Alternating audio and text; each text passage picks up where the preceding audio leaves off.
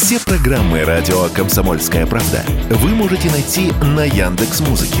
Ищите раздел вашей любимой передачи и подписывайтесь, чтобы не пропустить новый выпуск. Радио КП на Яндекс Музыке. Это удобно, просто и всегда интересно. Экономика на радио КП. Здравствуйте, дорогие радиослушатели! В эфире наш ежедневный обзор самых интересных экономических новостей. И мы сегодня поговорим о важнейшем событии для всех тех, кто живет за пределами нашей страны. У них наконец-то появился луч надежды и стимул активно трудиться и много зарабатывать.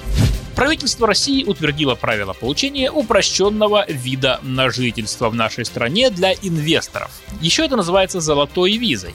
Правила начинают действовать уже на этой неделе. Итак, чтобы получить вожделенную возможность свободно въезжать в Россию, жить здесь и вести бизнес, теперь иностранцу достаточно выполнить одно из условий.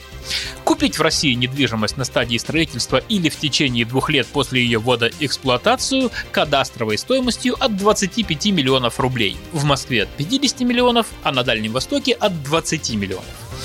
Также можно зарегистрировать и не менее двух лет владеть бизнесом в России и при этом платить от 4 миллионов рублей налогов в год, или вложить 30 миллионов рублей в капитал российского юридического лица, либо вложить от 15 миллионов рублей в социально значимые проекты регионов. Это может быть развитие спорта, культуры и так далее. Стоит ли ожидать, что за российскими золотыми визами выстроится очередь богатых инвесторов из Европы или Америки? За комментарием мы позвонили региональному директору иммиграционной компании «Астанс» Игорю Немцову. Так вот, по его словам, в первую очередь это может быть интересно гражданам СНГ и других развивающихся стран. По словам эксперта, это может быть особенно привлекательно для китайцев, которые хотят занять ниши, освободившиеся после ухода европейского бизнеса из России. Китайцы и так много вкладывают в нашу экономику, поэтому тут можно соединить приятное с полезным.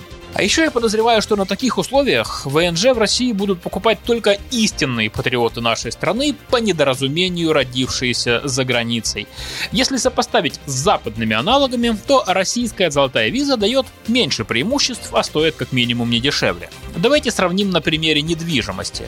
Напомню, чтобы получить ВНЖ в России, нужно купить жилье минимум за 20-25 миллионов рублей. Это от 270 до 340 тысяч евро.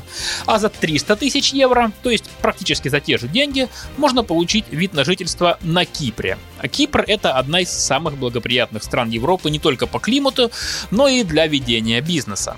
Можно также получить ВНЖ и в других солнечных странах Евросоюза. Для этого достаточно купить недвижимость, например, в Греции за 250 тысяч евро, на Мальте за 270 тысяч и в Португалии за 280 тысяч евро.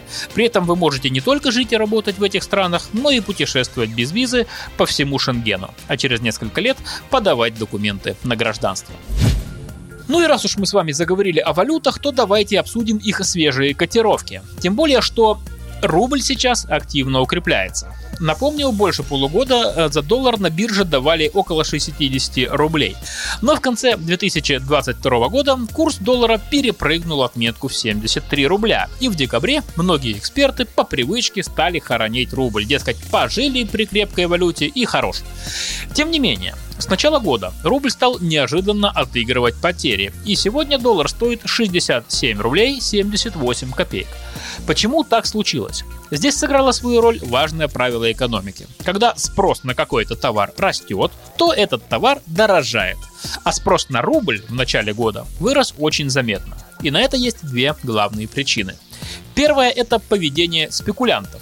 Этим э, ругательным с точки зрения советского человека словом называют людей, которые зарабатывают на изменениях курсов валют. Подорожал рубль, они продают его. Подорожал доллар, они продают американскую валюту.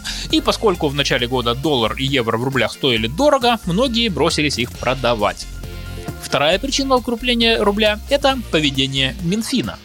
Министерство финансов на этой неделе стало активно продавать валюту за рубли. Соответственно, спрос на рубль вырос, а следом поднялся и курс. Большинство экспертов считает, что в январе рубль будет крепким. Например, останется в диапазоне от 65 до 70 рублей за доллар.